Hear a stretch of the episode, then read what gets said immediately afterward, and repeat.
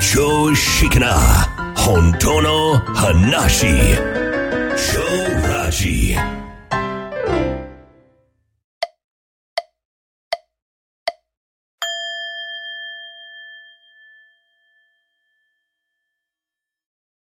はい、こんにちは。超ラジ、足立です。はい、同じく秋です。はい、えー先週ね、えーさあ収録だということで、はいはい。えー撮り始めたんですけども、えーうんうん録音機材が壊れまして、えーねまこれどうしようもないなと。はいはい。ね、もうどうしようもないので、もうお休みさせていただきました。そうですね。はい。はいあのえー楽しみにしていただいていたリスナーの皆様、申し訳ございません。あいるんですかね、そんな方が。既得な方がね、まあ、まあ、何人かはね。何人かえーマニアックな方がいらっしゃるかもしれません。すいませんでした、本当に。はい。えー本日のお題はですね、はい。えー真理は隠されていないという。真理は隠されていない。はい。えー真理、まあよく聞く言葉ですけども、はい。まあ永遠に変わらない、まあ道理ですよね。そうですね。普遍の真理とか言いますもんね。はい。えーもうどの時代でも真実であるということですよね。はい。えーよくね、真理探求するとか言いますけども、うんうん。おまあ自己探求も同じこと。はい。結局同じ山の違う道であって、そうですね。はい。はい。山頂にたどり着くと、真理と自己って一緒だとわかるんですね。そうですね。行き着く先は一緒ですね。そう。でね、うん僕の場合は、えーはい自己、探求の方から入ったんですね。うんうん。えー、まあ、なんで死んでいくのに、うん。こんな苦しみながら生きなきゃいけないのかと。うーん。意味がわかんないんですよ。そうですよね。それ楽しい時はいいんですよ。うんうん。30代前半ぐらいまでは、まあ、イケイケどんどんだったんで、はい。何をやってもうまいこと言ってたんで。もう楽しいしかなかったんだけど、我が家の春じゃーって感じですよね。うん。うん、そうなんです。そうのん35ぐらいから逆転しましてですね。苦しみしかないじゃないかと。わえーで、パニック障害にもなって、ーはい。えーもう仕事もなくなり、うん。借金は膨れ上がると。わわわ。天国から地獄へ。そう真っ逆さまですそうなね。んですよね。うん。だからね、せめてこう、なんでや、こんなことしなきゃいけないのかをうんうん。教えてくれと。はいえ。ー何のために生きてるんですか？と。うんうん。うんまあ、人生に嫌気さしてたんですよ、実は。うん。単純に。そうなりますよね。うんそう。で、えー自分で死ぬことができないんで、えーはいまあ仕方がなく生きていたと。うんう。うんん。そんな感じだったと思います。そうですね。仕方なくっていうね。うんうんそういう方お多いかもしれないですね。そうね、死ねないから生きているって人も多いんじゃない、はいまあ、そういう時あるんですよね、やっぱり人間って。うんうん。うん、ない幸せな方もいらっしゃると思いますけどね。うん。大概ね、人生山あり谷ありですそうでからね。すね。はいえ。ーでね、その、うん。悟りという道を知ったときに、もうこれしかない。うん。これだ 存在していない。うん。ありがたいことにですね。はい。えー、まあ、そういう体験もあったんで、うんうんうん。寝ても覚めても、あそこだなと。はいはい。行きたい。うん。えーその当時は、悟りイコール桃源郷。うんうん。そうですね。はい、もう、喜ぶしかない世界ですよ。そうですよね。もう極楽の世界っていうイメージがね。もうはい極楽浄土へ行きたいと。うん。で、えーもう朝から晩まで座ってたんですけども、うーん。あれから20年ですね。はい。長いような短いような。うんうんうん。一瞬ですね。うんでもね、うん。道のりをちょっとこう振り返ってみると、はい。散々な目に遭うてることがあるので、うんうんうん。長いゲームだったなとは思いますね。うん、その間はそうですよね。振り返るとね。そう。はいロールプレイングゲームというか、うんうん。えー進んでるより進んでない。うんそうそうそう。そう。だからはい。ね、もう結局僕、し師匠がいなかったんでう、んうん。えーまあ本読んだり、えーね、えーうんうん。動画見たり、そうですね。えー先人の皆様方に助けられながら、はい。なんとか着地できたって感じ。うんうんうん。はい。でね、えーうん僕が知った真理とは何なのかというと、はい。まあ、拍子抜けするかもしれませんけども、うん一言で言うと、うん。今起こっていることのすべて、うん。真理丸だし、うんうんうん。全く1ミリも隠されてなかったということなんですよ。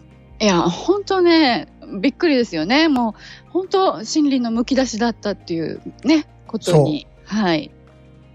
だってそれじゃあ、どういうこと？ね、何やってたんだろうってね。え、なんか、この、高次元かなんかある、あるんじゃないの？うんうんうん。なんか天、天に召されるんじゃないの？そうですよね。このままってどういうことよと。うん、本当に。でもね、うん。違うんです。はい。え何かがないんです。うんうん。ここの上半身あたりにあったこの、まあ言うたらやっている自分という、うん。そのちっちゃいちっちゃいなんか塊みたいなのがないんです。はい。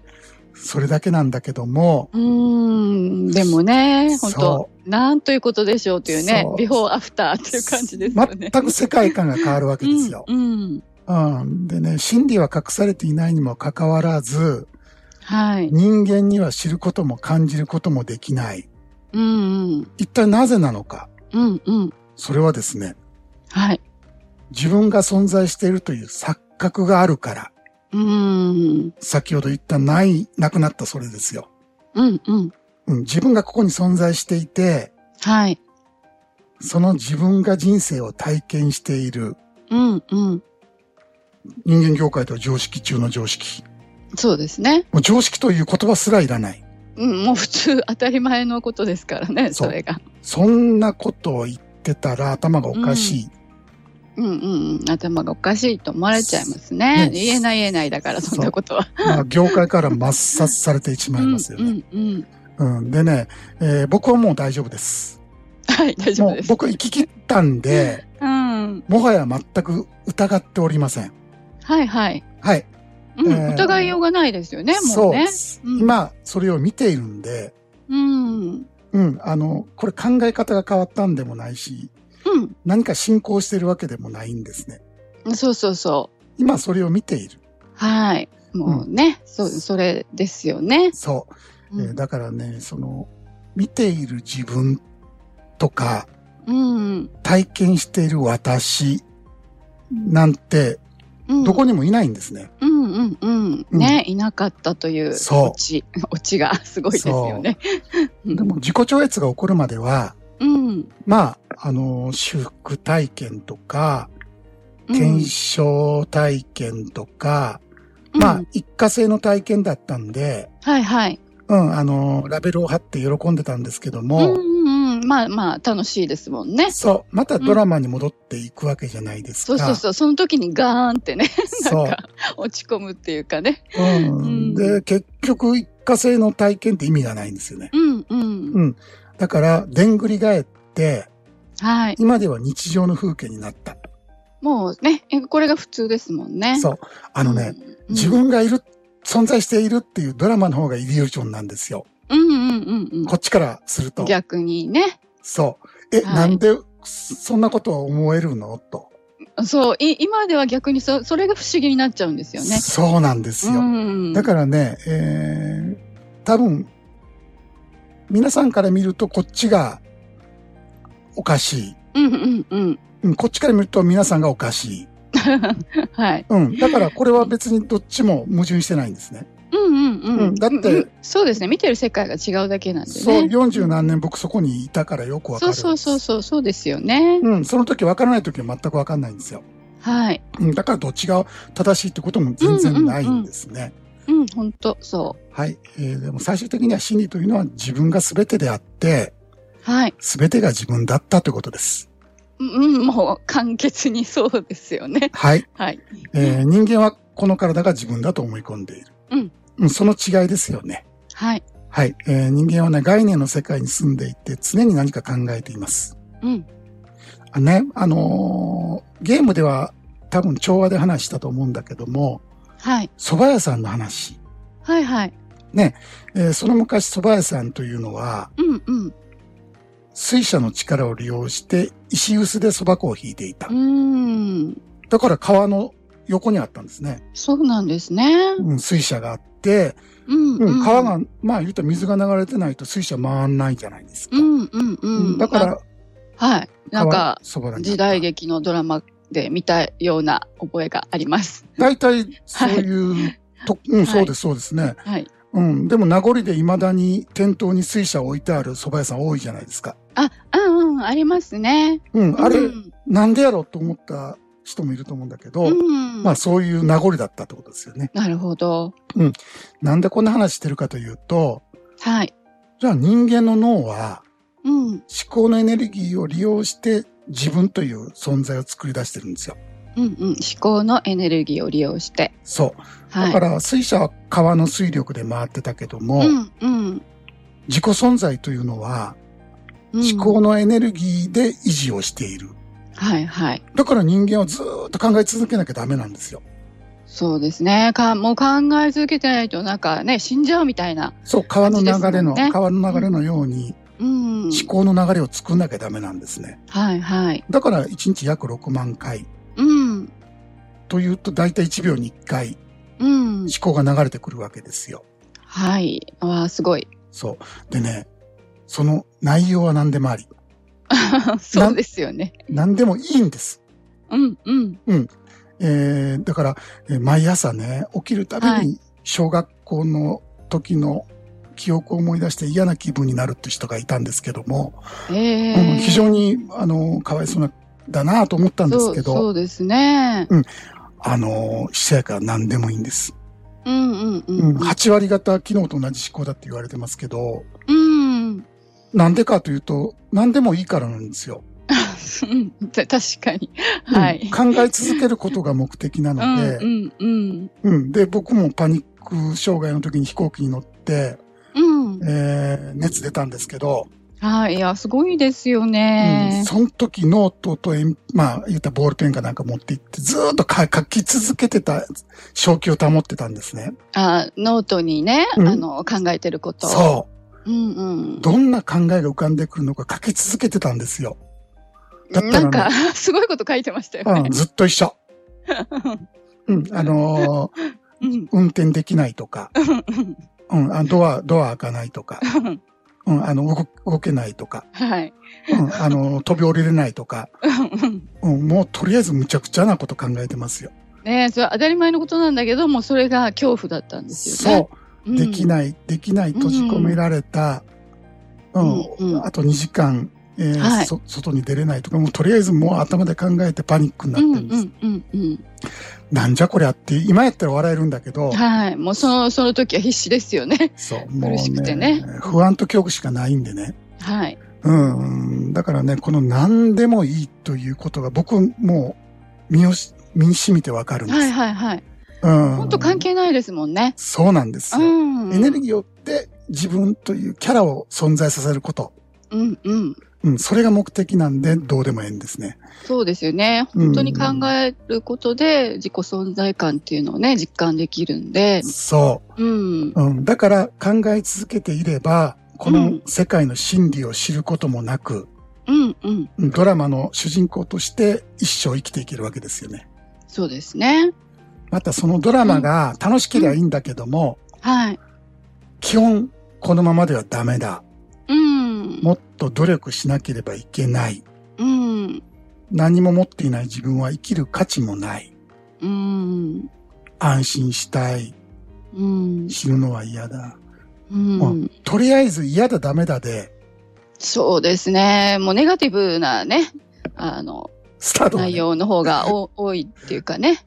ドラマのその、言ったら背骨みたいなのが、うん。基本的に否定なんですよ。はい。うん、嫌だダメだで人間業界は進化発展してきたんでね。うんうんうん。うん、だからなんで自我を作ったのかって言ったら、進化するためなんですよ。うん。生き延びるため。そう。何を手に入れても満たされないうん。という機能として自分っていうのを作ったんですね。はいはい。だったら、もう、ちょこちょこできないとストレスをもうちょこちょこ与えられ、うん。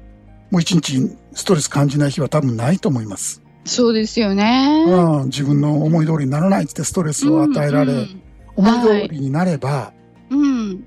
報酬として快楽を感じさせるっていうことですよね。うんうんうんそれを幸せって呼んでるんだけども、そうですね。もう一瞬の幸せですね。ね、しばらくするとそのまたその幸せは消えて、うん。また頑張って快楽を求めてさまよい歩くという、はい。えー救いのないドラマなんですねい。や、本当に。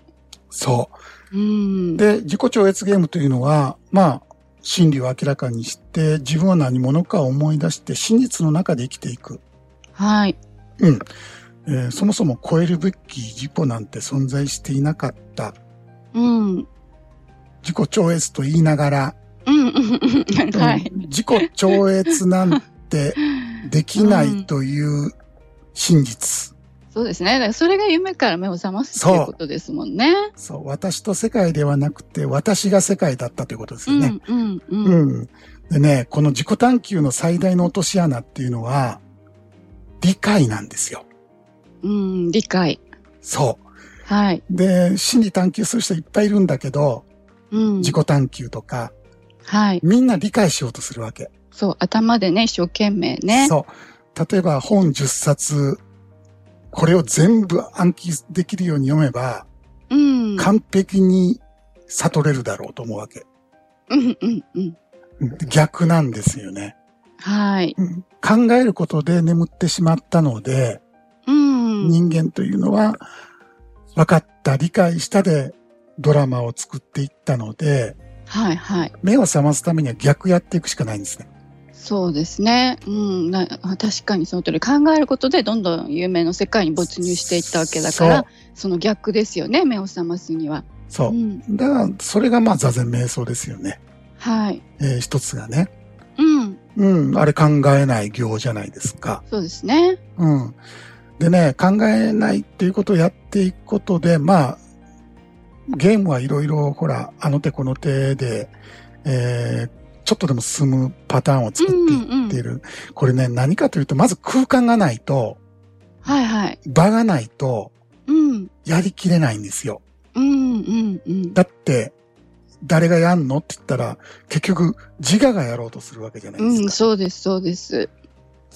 どこに行くんですかって言ったら、どこにも行かないんですね。うんうんうん。はい。結局ドラマの中で分かった、悟った、私はいないっていうあ、そうそうそうそう。うんもうわ、はい私はいないって言ってるドラマにハマってる人いっぱいいるんで、そうなんですよね。うん結局ドラマの中で右往左往してるだけなんで、そうキ。リがない。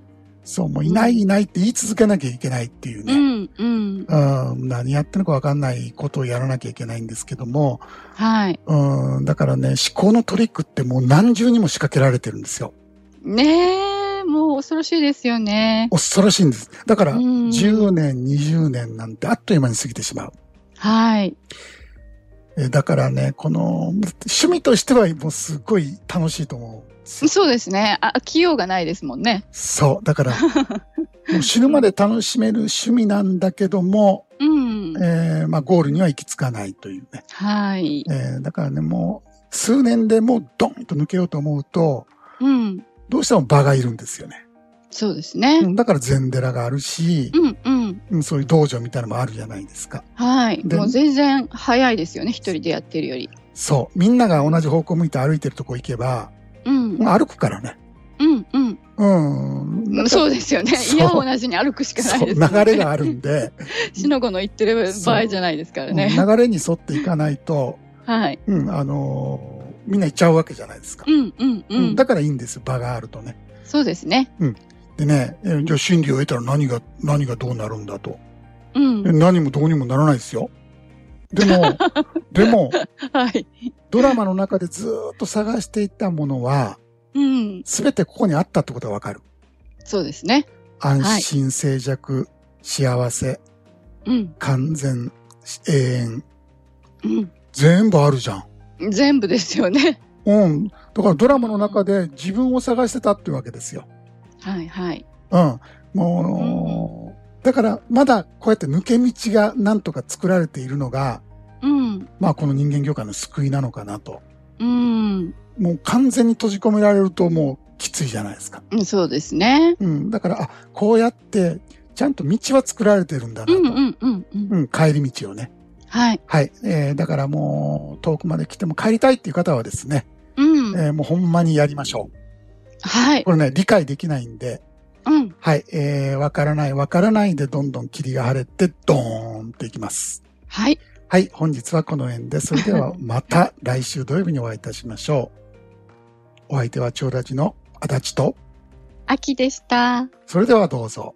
良い休日を。